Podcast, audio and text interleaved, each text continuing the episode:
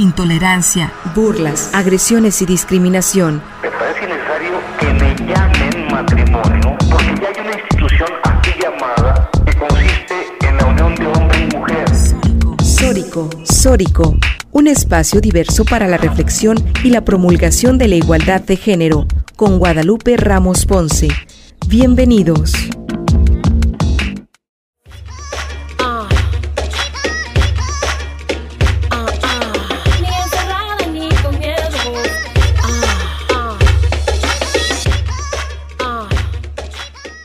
Hola, ¿qué tal? ¿Cómo están? Bienvenidas, bienvenidos a Histórico Sin Género de Dudas. Agradecemos a quienes nos sintonizan esta tarde de domingo. Estamos estrenando programa los domingos. Comenzamos la semana pasada, este es nuestro segundo domingo. Les agradecemos a quienes nos sintonizan a través de Radio Universidad de Guadalajara por la frecuencia del 104.3 de FM en la zona metropolitana, el 107.9 de FM en Ocotlán, en la Ciénega el 104.7 de FM en Lagos de Moreno, en la región Altos Norte, y el 105.5 de FM en Ameca, en la región Valles.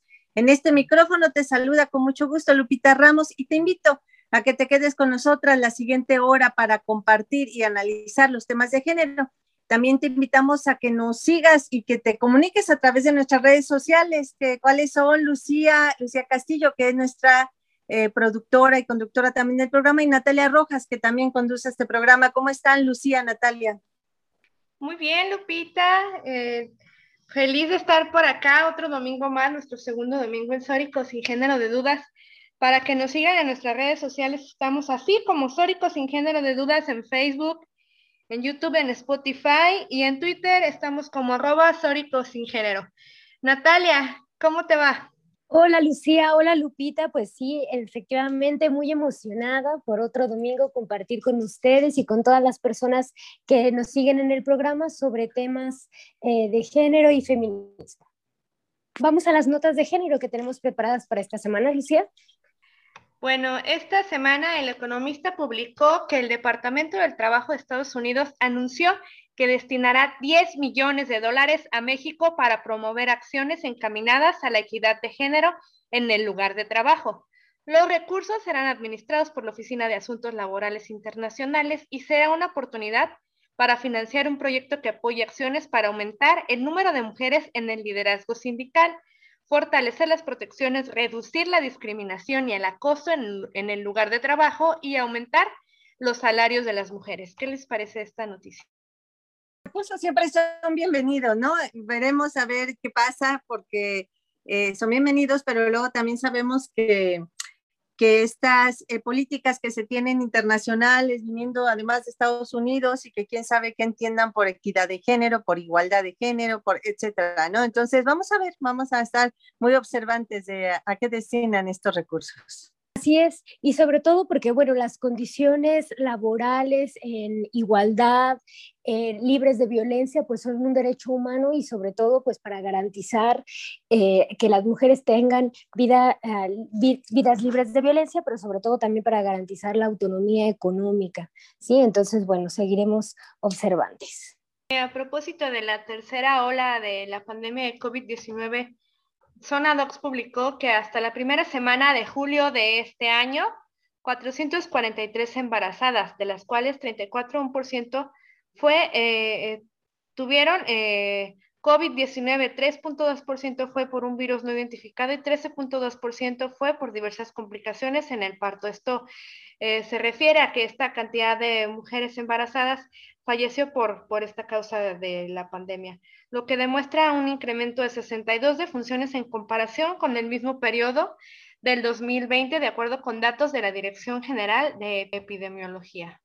Bueno, pues sin duda es parte de los efectos que tiene esta pandemia, eh, que lo hemos estado analizando, revisando acá, reflexionando en varias ocasiones en distintos ámbitos, ¿no? Y uno es en este tema de la salud sexual y el tema de la, eh, la, cuestión de las mujeres eh, embarazadas, o sea, el tema primero del incremento de embarazos, embarazos no deseados, productos de violaciones, de violencia sexual, y que eso, de, de eso poco se habla y luego estos, estos datos que tú nos proporcionas, eh, Lucía, pues de este incremento de 62 defunciones con el mismo periodo del año pasado, pues debe de llamar a, a, que revisen bien la política pública de salud, qué es lo que está pasando, porque no todo es pandemia, no todo es tema COVID, sino que habrá que revisar qué es lo que se está haciendo para la atención en salud para todas las mujeres, pero especialmente para las mujeres embarazadas. Así es, Lupita, y sobre todo que como bien lo dices, que en la coyuntura de esta pandemia, pues también exigimos que también se transversalice la perspectiva de género y se pongan en el centro de la agenda eh, de salud eh, por motivos del COVID-19, pues la salud de las mujeres, niñas y adolescentes y que también pues haya estadísticas eh, diferenciadas sobre las afectaciones particulares a, a mujeres, niñas y adolescentes. Y bueno, el día de hoy tenemos un tema muy importante y una invitada de lujo que ya nos ha acompañado otras veces en el programa, pero que siempre es una alegría y un gozo tenerla con nosotras. Ella es Norma Mogrovejo, ella es feminista lesbiana, profesora investigadora de la Universidad Autónoma de la Ciudad de México, en donde reflexiona sobre los modelos civilizatorios que han impuesto cuerpos, pensamientos, obediencias y las formas de construir comunidades estratégicas fuera del mandato Estado-Nación, heterosexualidad, clase, raza. Eh, Norma presentó este sábado 28 de agosto su libro histórico eh, que se llama Un amor que se atrevió a decir su nombre, la lucha de las lesbianas y su relación con el movimiento homosexual y feminista en América Latina. Y bueno, este es un texto histórico y de gran relevancia para eh, el movimiento lésbico de la Yala y pues estamos muy contentas de que estés con nosotras, Norma. Bienvenida. Gracias, amigas, por la invitación.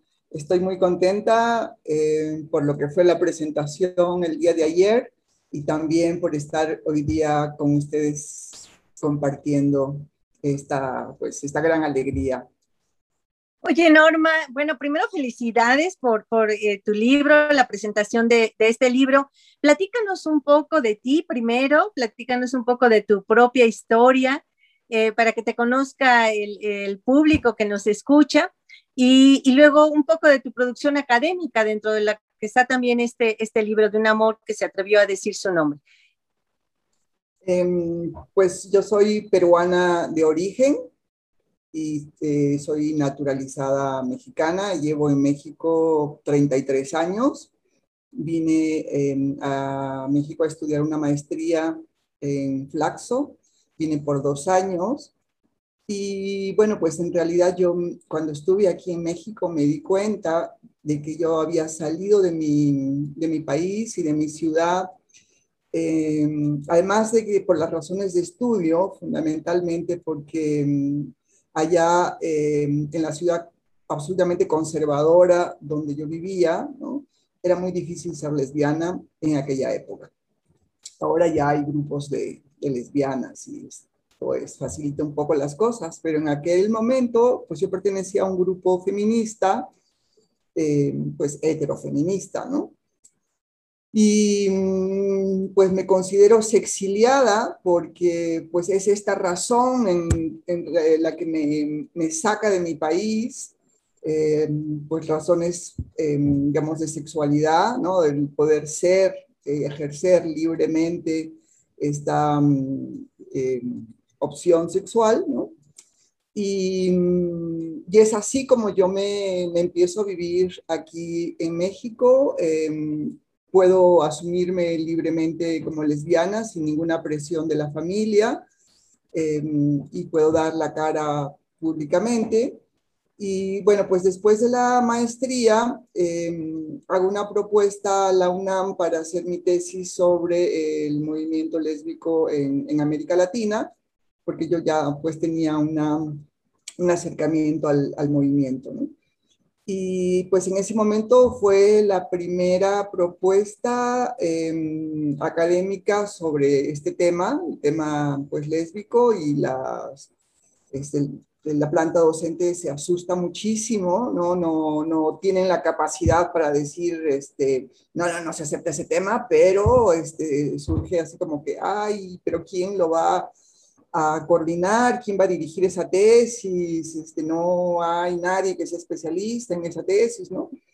Y un académico peruano, un amigo que, lamentablemente murió el año pasado por COVID, em, pues plantea y dice, la academia debe tener temas vetados, ¿no? La academia no puede tener temas vetados. Y entonces esta es este, la posibilidad de, que se abre la puerta o, una ventana por donde entra el tema, porque pues por el, digamos, en términos temáticos no podían este, rechazarlo. Y, y, bueno, me ponen a una directora de tesis eh, pues, que es literata, no tiene mayor uh, contacto o conocimiento con este tema, y yo le pido a Francesca Gargalo que sea pues mi interlocutora, ¿no? Digamos, este, fuera de la universidad. Este, ella pues me dirigió la tesis y fue con quien yo pude dialogar y conversar.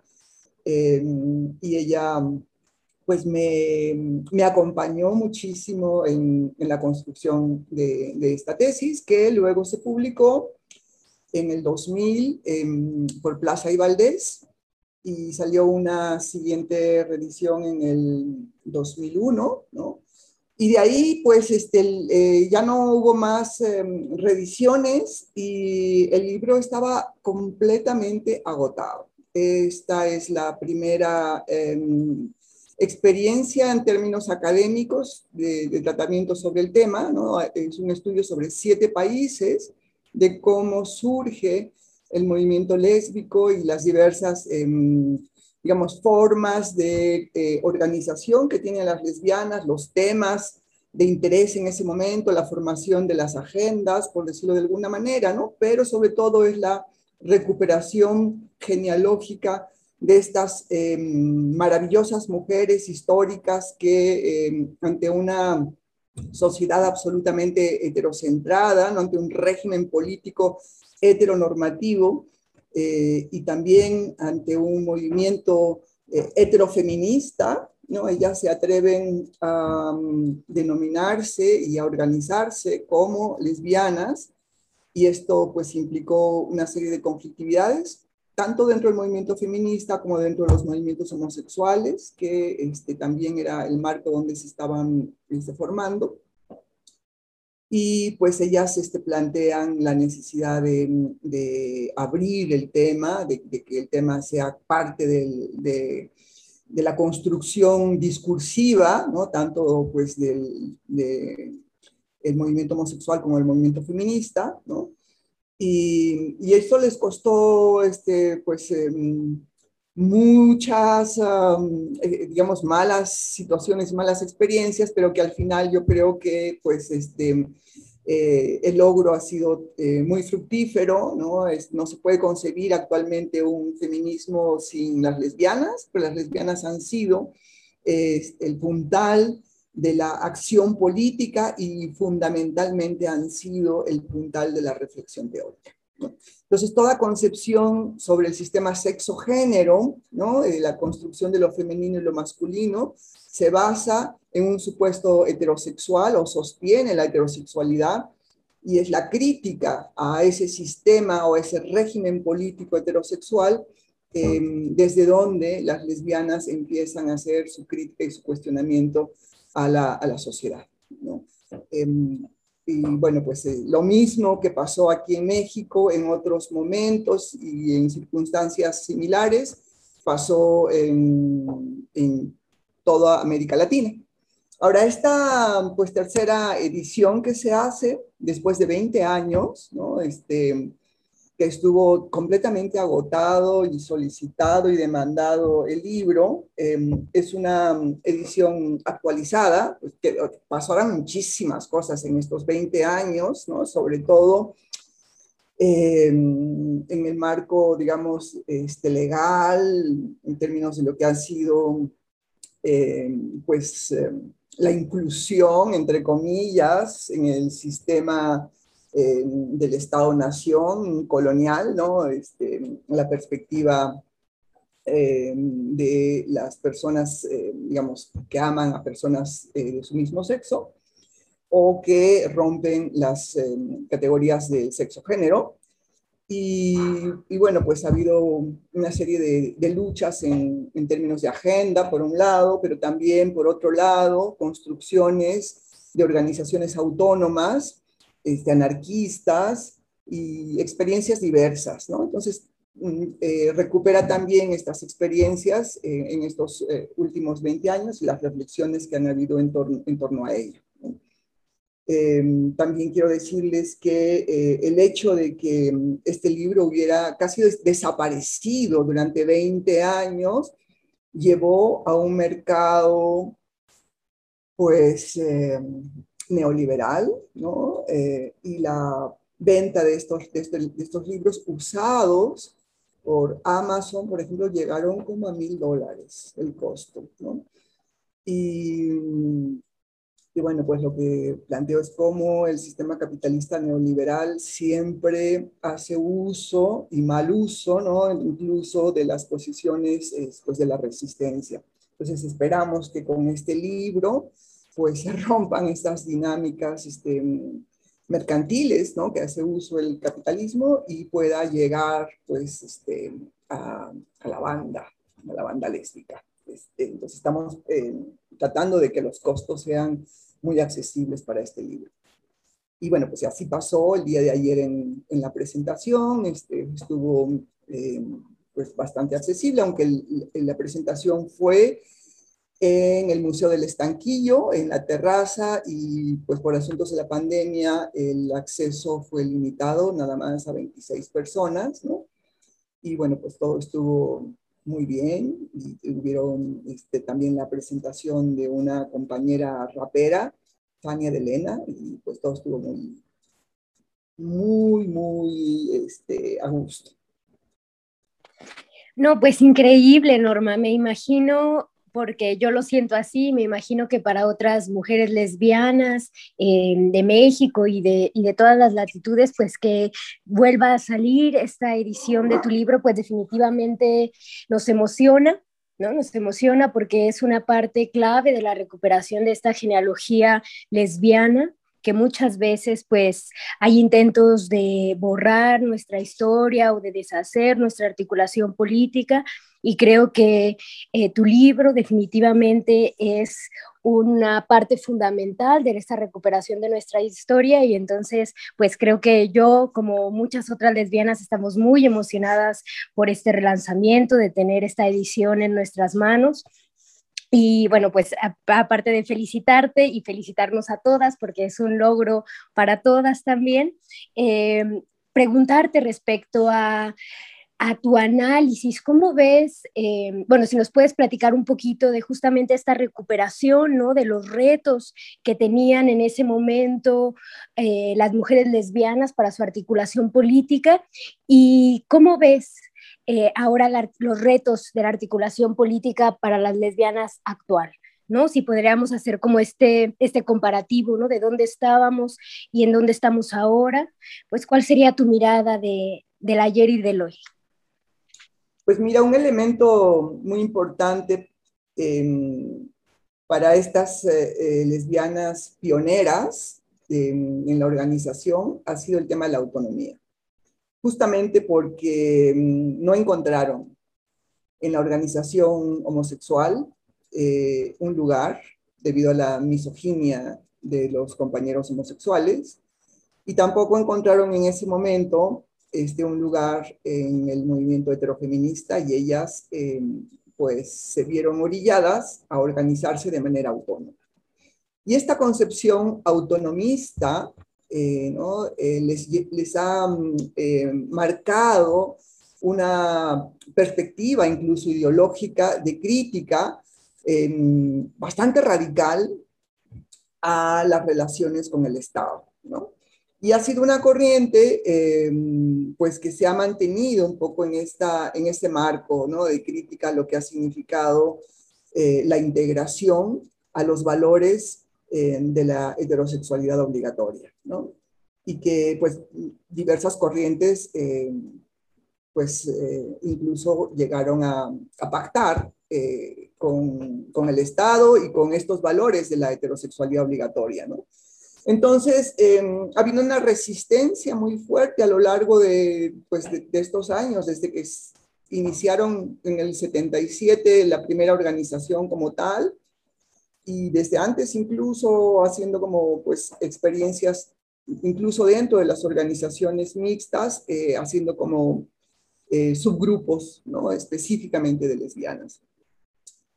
Em, pues esto ha marcado bastante, digamos, lo que ha sido este, tipo de, política de estas em, compañeras y a mí también me ha permitido este, em, ámbitos de reflexión críticas, ¿no? Lupita me preguntaba cuál es la producción que, he tenido y pues eh, este fue, digamos, la primera, el primer acercamiento que yo tuve al movimiento lésbico como tal. Eh, y a partir de ahí empecé a escribir pues varios ensayos y artículos em, que he publicado, em, siempre marcados por esta mm, eh, perspectiva autónoma, es decir, que no se ubique dentro de los valores del Estado-nación colonial eh, o críticos al, Estado-nación colonial o críticos también a los valores de la heterosexualidad obligatoria que se filtran y se cuelan pues, por todos lados. ¿no? Y en este sentido, pues, por ejemplo, eh, la construcción de la agenda política de gran parte de los movimientos este, LGTB, ¿no? han estado muy ligados eh, pues, a esos valores de la heterosexualidad obligatoria, como es el matrimonio, este, la familia, los hijos, em, y sobre todo el tema del amor, ¿no?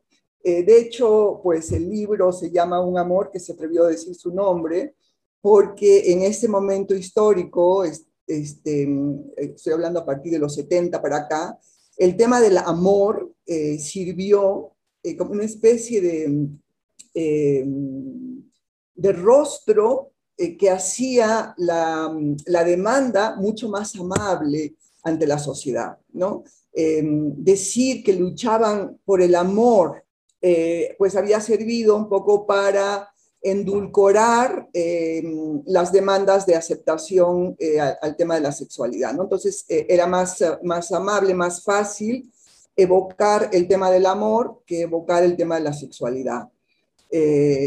Entonces el tema pues, del amor sirvió mucho para mm, dar un paso adelante, si quieren, en estas formas de organización y movilización, pero sin embargo, en términos políticos ideológicos em, también sirvió para que el, amor como tal se convirtiera eh, pues en, el clásico, este, la clásica trampa del amor romántico y hubo muy poca crítica a cómo se construye el, amor romántico como tal, también en las relaciones em, afectivas em, pues lésbicas y, em, y, este, es, y este es un tema central ¿no? este, en la organización eh, lésbica, porque las lesbianas pues tenemos muy pocos espacios de socialización y entonces los espacios políticos sirvieron para conocer a otras lesbianas y la posibilidad de armar relaciones de pareja, ¿no? Entonces, pues este, mm, hubo en, estas, en esta primera etapa, justamente debido al tema del amor, muy poca crítica a lo que ha significado pues este, la pareja como, como tal, ¿no? Este, en la construcción justamente de los modelos heterocentrados. Y, eh, y, en este sentido, pues esta defensa de lo que significaba el amor, la pareja, la familia, el matrimonio, tal, ¿no? Entonces llevó a, ese, a, esas, este, a esa construcción de las agendas. Eh, sin embargo, pues hubo también una, una corriente un poco más crítica em, que no desarrolló mucho, digamos, este, este, esta crítica a lo que ha significado pues, el amor em, eh, y, también las trampas de las relaciones monógamas y, em, y cómo se intersectan con otros ámbitos de la opresión como, como es el racismo, el clasismo pues, y el sexismo. Y esto me permitió también reflexionar cómo este, en la construcción de esas agendas eh, heterocentradas, em, pues hay, una, hay un entronque muy fuerte em, con la racialización, ¿no? Este, sobre todo cuando las lesbianas este, están buscando em, conformar la familia heteronormada con hijos em, y entonces acuden a eh, em, eh, digamos, este, reproducciones asistidas, ¿no? sistemas de reproducción asistidas que les permiten elegir los fenotipos de los hijos que van a tener y, van a elegir hijos blancos, rubios, ojos claros, altos, con un IQ alto, ¿no? Entonces, este, ahí pues hay una tendencia bastante conservadora y bastante derechizante del movimiento, que pues estas agendas eh, ligadas a la, a la, heteronorma, ¿no? Eh, pues se cuelan justamente para los proyectos del Estado-Nación colonial, este, que desde la, desde, desde, pues la independencia para acá, o más bien desde la colonización para acá, es, es un Estado que tiende a ser blanco, ¿no? O blanquizante, y que recoge los valores de la blanquitud, que no es nada más el color de la piel, sino que es la epistemología blanca las formas de organización políticas este, pues, democráticas occidentales, los valores filosóficos de la mm, occidental, ¿no? La, verdad y la universalidad, en fin, ¿no? Entonces, este, mm, pues detrás de, estos valores eh, de la occidentalización, pues hay un modelo político eh, pues ligado a un sistema capitalista neoliberal blanquizante, ¿no? Muy fuerte. Este, y bueno, pues la crítica va a, ese sistema civilizatorio, porque es a partir del amor que eh, nos encierran en un modelo civilizatorio muy difícil de escapar y que va a alimentar los valores de un sistema capitalista neoliberal. Sí, bueno, bueno, pues excelente, Norma, todo este análisis que nos eh, realizas. Vamos a seguir comentando contigo sobre este otros temas. Es momento de irnos a un pequeño corte de estación, ¿no es así, Lucía?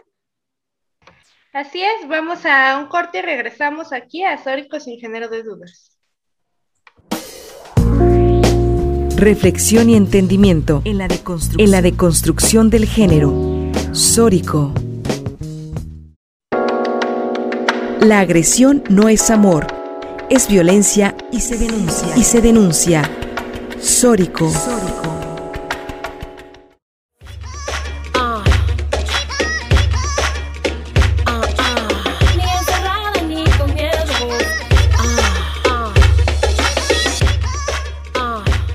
Regresamos a Sórico sin género de dudas. Hoy tenemos una invitada muy especial y muy importante para la historia del movimiento, del movimiento feminista lésbico en el país. Ella es Norma Mogrovejo y bueno, eh, ella nos está platicando sobre la presentación de su, de su libro en su edición más reciente que se llama Un amor que se atrevió a decir su nombre. Y bueno, Norma, yo quisiera preguntarte, eh, no he tenido el placer de leerte, pero me imagino, tú me corregirás, que tu libro tiene una base académica de ciencias sociales muy presente y me imagino que haber construido tu texto fue quizá difícil porque no es basta la bibliografía sobre el movimiento lésbico en Latinoamérica y sobre todo en México, ¿no? Entonces, yo quisiera que nos contaras los retos que enfrentaste en ese sentido para narrar la historia de la de Ayala. Sí, cuando yo empecé mm, esta investigación en el 93, Em, pues lo primero que hice fue ir a las bibliotecas eh, feministas o centros de documentación de las mujeres que había en ese momento, muy poquitos, ¿no? Este, el Colegio de México y algunas ONGs, y lo único que encontré fueron dos articulitos de la revista FEM, y no había más. Y bueno, había algunas otras cosas, pues, de, de Estados Unidos o de Europa, ¿no? Y pero muy poquito, ¿no? Muy, muy poquito, este, un, par de libros en inglés. Y pues eh, esto me llevó a hacer una investigación arqueológica en varios sentidos. Em, pues porque fue una recuperación de una historia no escrita. Entonces me di cuenta que éramos un sector ágrafo, es decir, pues que no habíamos escrito las lesbianas, que si había algo sobre las lesbianas eran escritas, escritos por, em, por hombres, ¿no? Por científicos este, heterosexuales. Eh, había algunas cosas eh, desde la visión gay, ¿no? Y también muy poquito. pero desde una visión de las propias lesbianas, pues casi nada. Y cuando pues no escribimos, em, pues es como que lo que no se habla, no se menciona, no existe, ¿no? Este, y había pues una invisibilidad absoluta sobre este tema y sobre nuestra existencia. Entonces, esto fue una recuperación, digamos, em, arqueológica en el sentido de em, hacer visible algo que no existía, por un lado. Y por otro lado, los documentos a los que yo me remití fueron, fueron documentos pues, que estaban, eh, eh, que eran de eh, militantes o ex militantes y que ya habían dejado de, militar en, su mayoría y que estaban encajonados en sótanos, en azoteas, en bodegas, empolvados, este, pues a la lluvia, bueno, en fin, ¿no? Este, animalitos y demás. Entonces fue realmente como escarbar dentro de, este, dentro de esta historia empolvada, fue desempolvar y mira, este, me llené de gérmenes, este, alergias, ¿no?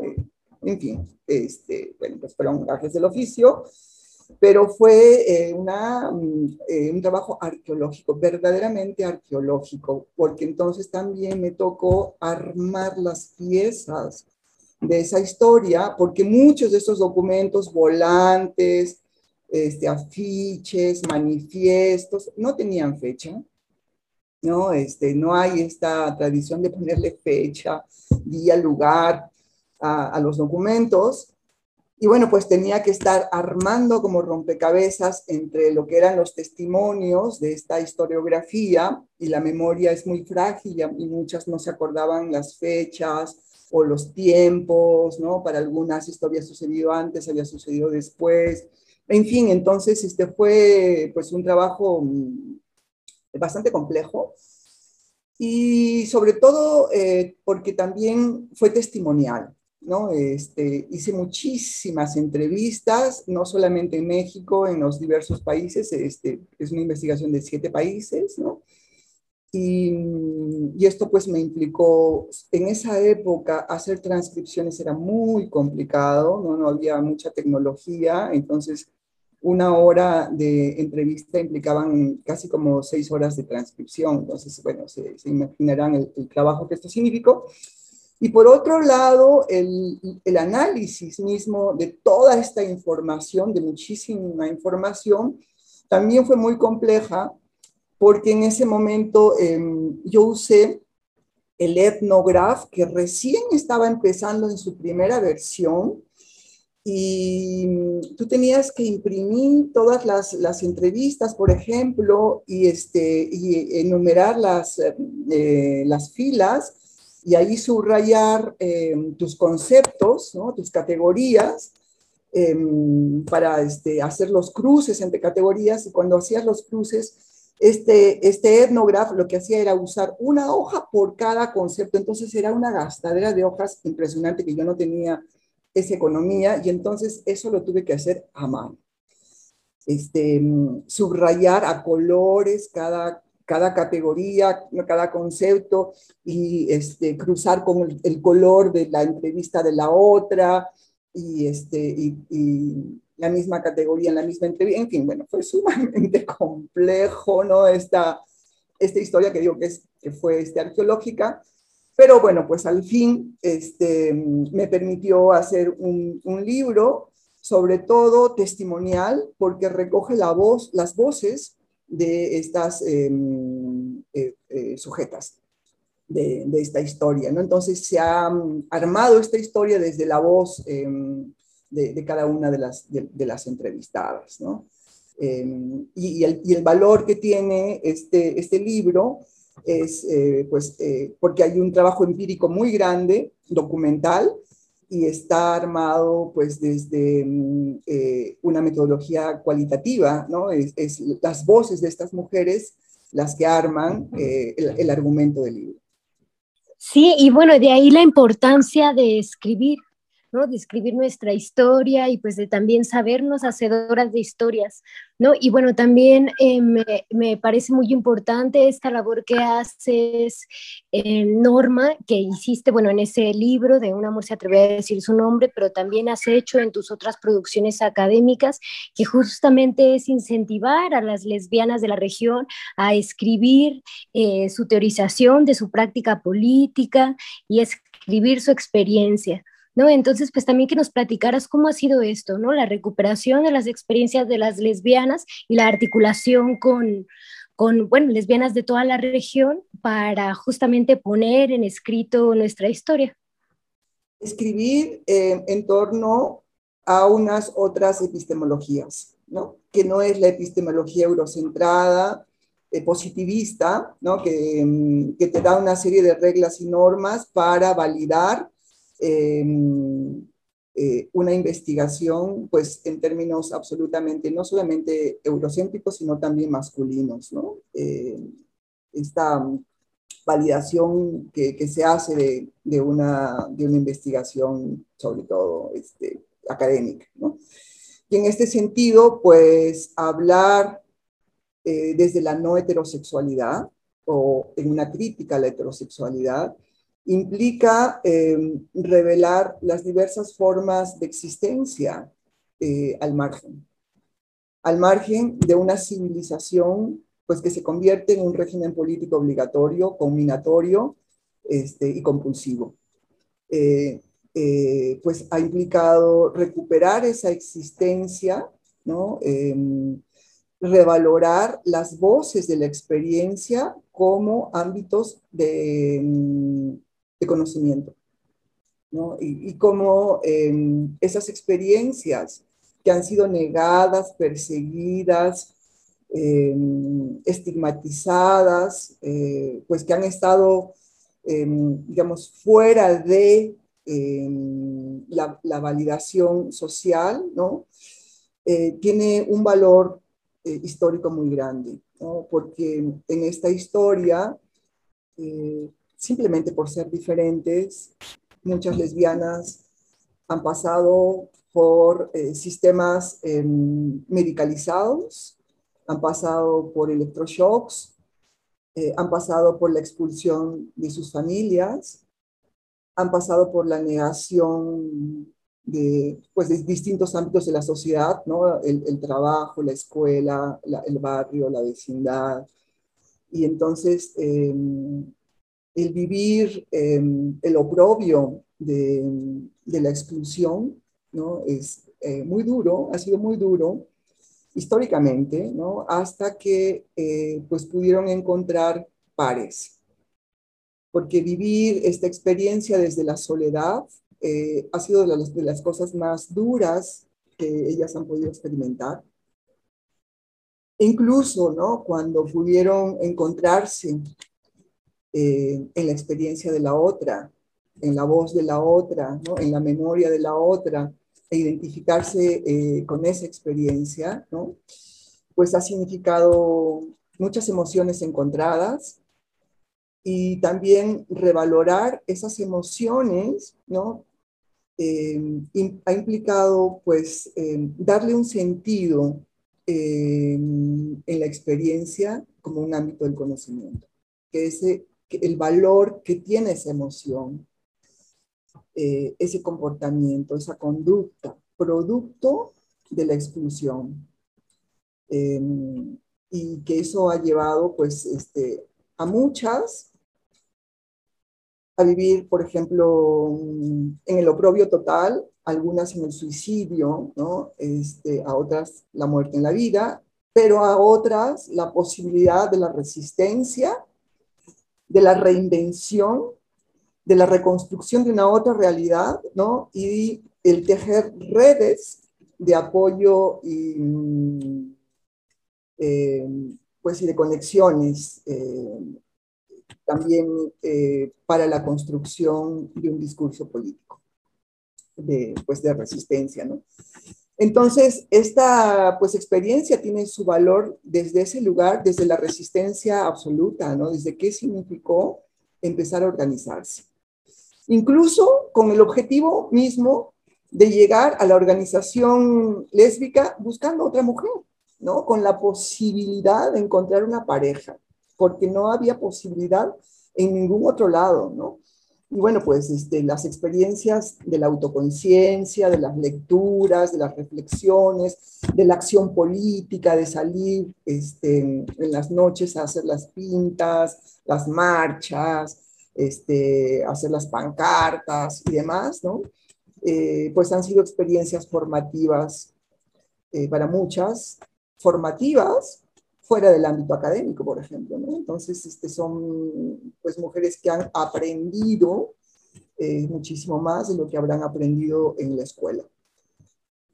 o cosas que no, la escuela no les, no les ha dado para la vida, ¿no? para la sobrevivencia misma en una situación de indefensión total, porque este, con las leyes en la adversidad, aunque México en particular no ha tenido leyes exclusivamente este, de persecución, han habido varias leyes de interpretación para la exclusión y la permisividad a la policía para hacer las racias, por ejemplo, eh, y, este, y las extorsiones. Y eso ha sido cotidiano.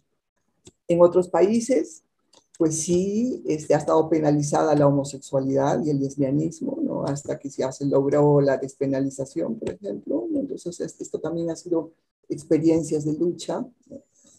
Em, y em, pues es el reconocimiento justamente de, pues, de esas experiencias y la posibilidad de pensar que otro mundo es posible. ¿no? Em, que un mundo donde la heterosexualidad no sea la norma, y las construcciones de las relaciones sociales en términos de la feminidad y la masculinidad tampoco sean la norma y donde pues las relaciones amorosas basadas en esos modelos heteronormados tampoco sean las únicas formas posibles de existencia.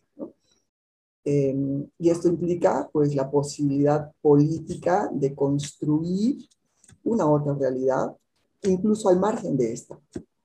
¿no? Em, fuera de esta realidad y pues es, esta es una experiencia absolutamente válida y necesaria, ¿no? Que pues muchas mujeres han tenido que construirse fuera de las instituciones opresivas, ¿no? Es decir, de las instituciones patriarcales. Estamos hablando de la familia, del Estado, de la pareja, este, de la monogamia, ¿no? Es, eh, en fin, de, lo que son los valores de una sociedad eh, republicana. Y, eso es muy fuerte, ¿no? Es muy fuerte porque pareciera que es lo único que hay y es lo único válido posible desde donde se puede pensar la política. Y no, la política se puede pensar desde muchos otros este, lugares y trincheras, ¿no? Y es, y es justamente pues, una propuesta política no institucional, no estadual, ¿no? Este, fuera, de, fuera de estos márgenes de la política occidental.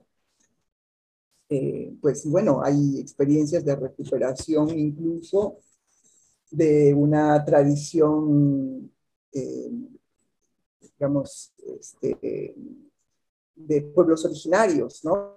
Eh, de hecho, en esta nueva edición ya no hablo de América Latina, sino de la Via Yala, ¿no? justamente en esta recuperación de lo que es nuestra tradición. han habido experiencias de comunas, de lesbianas, que han intentado una economía solidaria, alternativa, no capitalista. Eh, y eso, pues, es una experimentación, eh, pues, yo digo, valiente, muy valiente. Sin duda, muy interesante este trabajo, además, eh, con tantos años de, investigación y cómo lo ha ido actualizando todo esto que nos comentan, ¿no? Además, con las distintas circunstancias de hace 20 años y de ahora en este momento y que es necesario además eh, recopilar acá en el libro. Yo no sé si en el libro das cuenta ahora en este nuevo, en esta actualización, justo de esto que nos estás comentando, de cómo en esos primeros años, en esos primeros momentos de tu investigación, pues tenías que, bueno, primero porque ni, computadora, ni, eh, o sea, todas las eh, eh, facilidades tecnológicas que ahora tenemos y que en este momento tú nos dices, tenías que estar haciendo esta reproducción manual prácticamente, ¿no? De estas entrevistas y demás. Esta, esta esta documentación, esta sistematización, digamos, de esto, ¿lo narras en tu libro en, en, esta nueva edición? Algunas cosas, ¿no? Este, pues algunas cosas sí hago una reflexión lo, lo, que significa la arqueología, ¿no? La arqueología lesbiana, este, eso está desde la primera edición. He mantenido muchas cosas de la primera edición, eh, aunque, por ejemplo, yo ya no comparta algunas cosas de lo que yo pensaba hace 20 años, ¿no? Pues las he mantenido también como una suerte de documento histórico. Eh, y el último capítulo... Por ejemplo, ¿qué cosas? Por ejemplo, ¿qué cosas de hace 20 años que escribiste y que ahora dices, bueno, esto ya no lo comparto de la misma manera? Por ejemplo, ¿qué?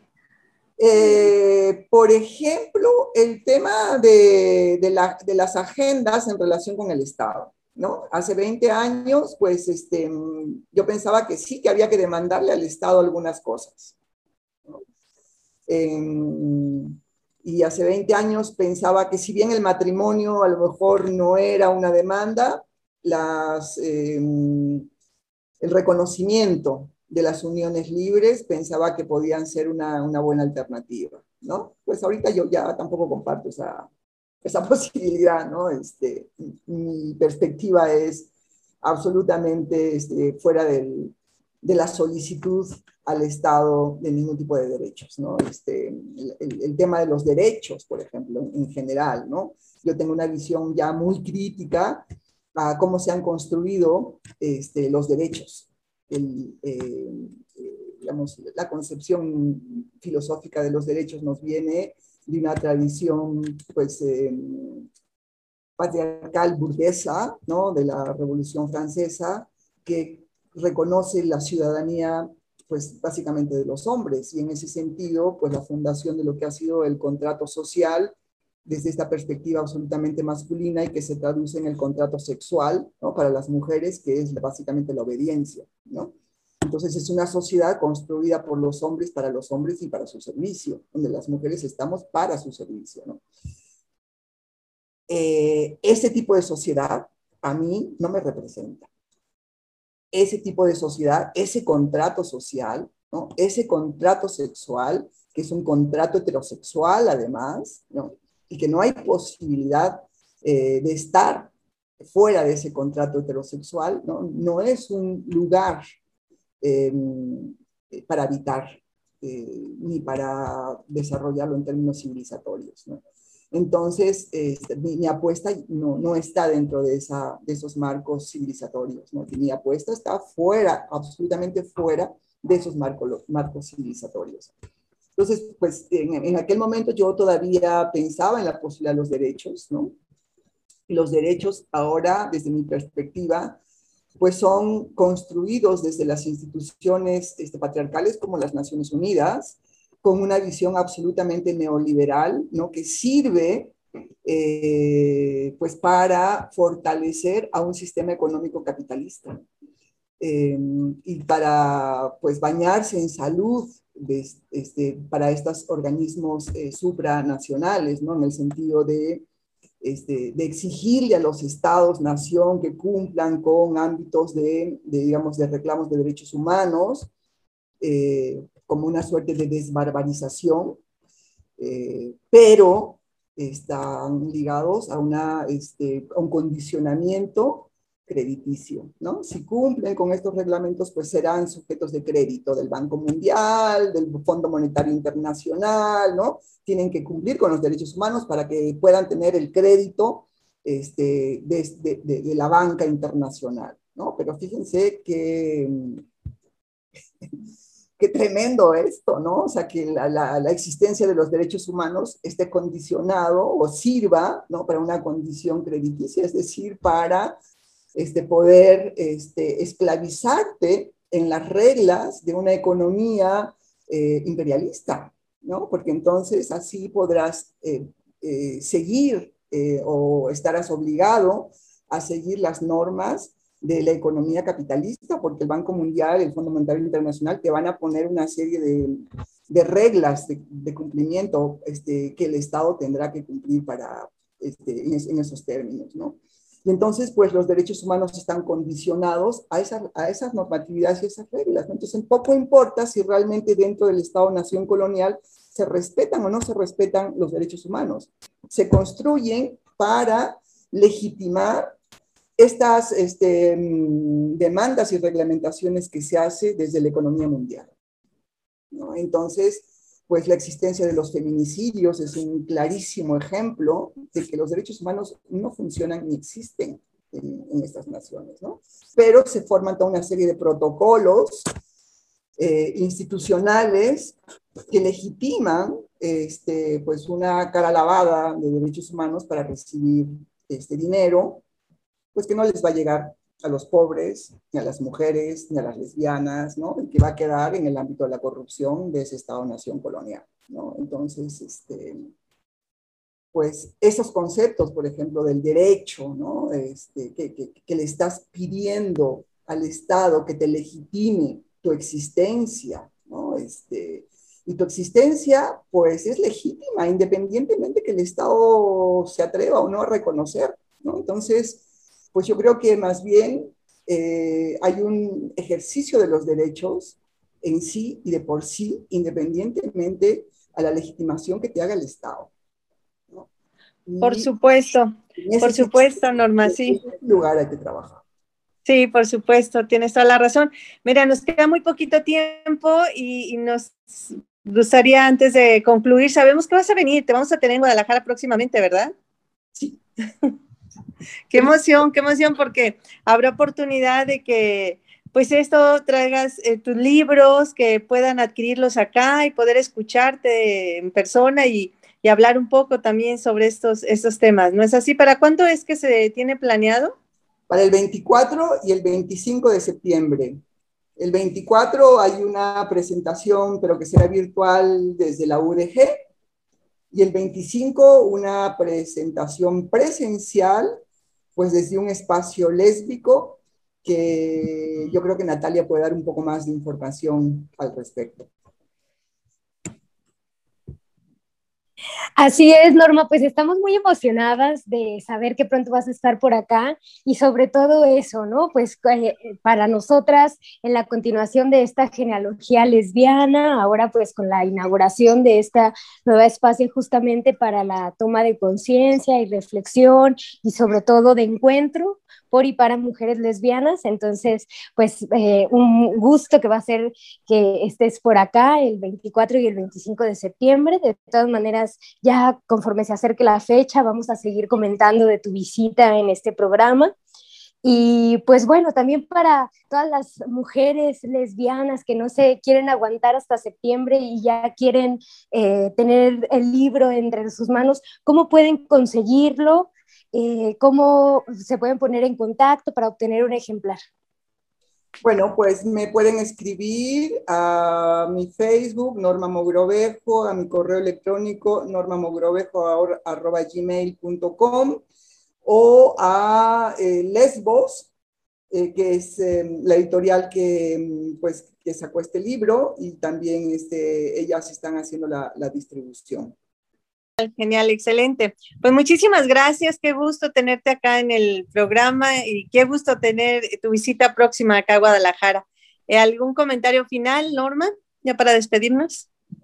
Bueno, pues estoy muy agradecida por la posibilidad de, de hablar sobre pues, este libro histórico y que además posibilitó también otras reflexiones y otras producciones, eh, pero que además me permitió este, hacer un diálogo eh, horizontal con muchísimas lesbianas de, de toda la región, ¿no? Entonces, eh, y esto posibilitó tejer una serie de, pues, de alianzas y de redes muy, muy importantes. y ahora, pues lo que toca es hacer la devolución, ¿no? Entonces, este, pues eso nada más agradecerles y esta es otra forma de, devolución este, que hago y, y bueno, pues muy agradecida. Sí, pues sigamos haciendo la revolución. Pues muchas gracias a, Norma, muchas gracias también Natalia, eh, Lucía. Nosotras tenemos una cita el próximo domingo. Nos escuchamos más bien el próximo domingo y pues muchísimas gracias Norma por todo tu trabajo y por dar voz a la experiencia y a la política de las mujeres mujeres lesbianas. Nos escuchamos el próximo, el próximo domingo, Lucía. Sí, muchas gracias Natalia, Lupita y Norma por tu tiempo para Sórico, sin género de dudas.